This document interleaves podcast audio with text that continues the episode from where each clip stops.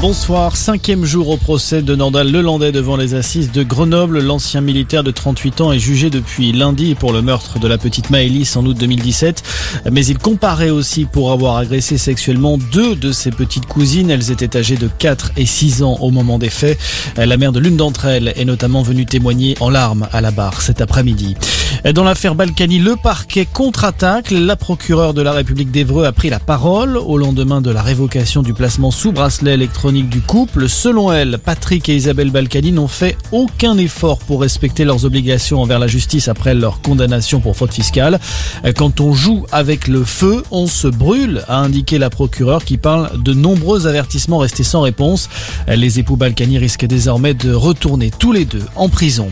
Dans l'actualité également, après être passé à la Réunion, le cyclone Batsirai se rapproche désormais dangereusement de Madagascar. Il devrait arriver sur l'île d'ici demain.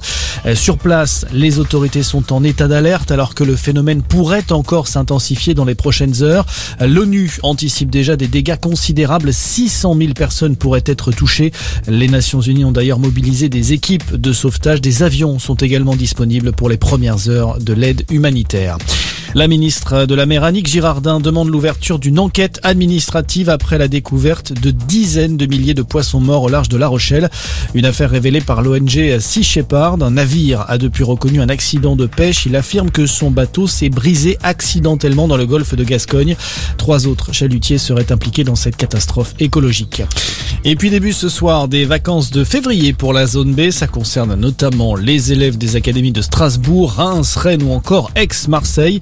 Euh, drapeau vert sur les routes dans le sens des départs. Prudence et patience. Demain, ce sera rouge autour de la vallée du Rhône. Voilà pour l'essentiel de l'actualité. Fin de cette édition. Très bon début de soirée à tous.